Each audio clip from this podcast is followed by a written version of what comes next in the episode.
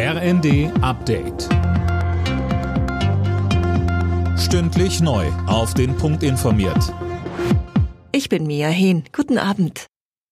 Bei der Weltklimakonferenz in Ägypten wird immer noch um eine gemeinsame Abschlusserklärung gerungen. Am Vormittag hatte es noch so ausgesehen, als würde die Konferenz ohne Einigung zu Ende gehen. Jetzt aber gibt es Entwürfe für eine Abschlusserklärung. Mehr von Philipp Rösler. Einen Durchbruch gab es offenbar beim Streitthema Ausgleich für klimabedingte Schäden.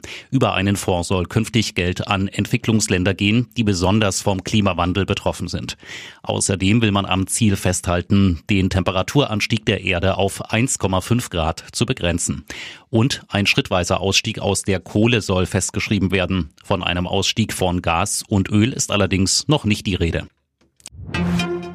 CDU-Chef Merz verlangt von der Bundesregierung größere Zugeständnisse beim Bürgergeld. Auf dem Deutschlandtag der Jungen Union sagte er, die Botschaft müsse gelten, dass aus denen, die Sozialleistungen erhalten, so schnell wie möglich wieder Beschäftigte werden. Die Bundesnetzagentur widerspricht der Warnung des Bundesamts für Bevölkerungsschutz und Katastrophenhilfe vor Stromausfällen im Winter. Man halte die Wahrscheinlichkeit für gering, dass erzwungene Abschaltungen im kommenden Winter erforderlich werden, sagte ein Netzagentursprecher den Funke-Zeitungen.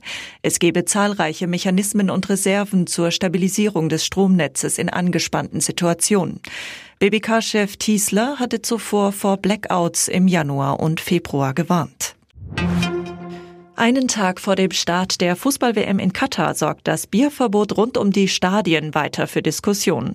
Für die deutsche Nationalmannschaft und deren Begleittross hätte das keine Auswirkungen. Die Fans hätten aber unter anderen Voraussetzungen ihre Reise nach Katar geplant, so der Manager der Nationalmannschaft Oliver Bierhoff. So eine kurzfristige Entscheidung, die jetzt auch kurz vor so einem Turnier kommt, ist unglücklich und bringt Unruhe. Natürlich gehört das ein bisschen auch zum Turnier dazu, aber kann die Entscheidung jetzt auch nicht genau nachvollziehen, vor allen Dingen den Zeitpunkt, weil ich glaube, da hatte man genug Zeit, sich auch darauf vorzubereiten, diese Entscheidung zu treffen.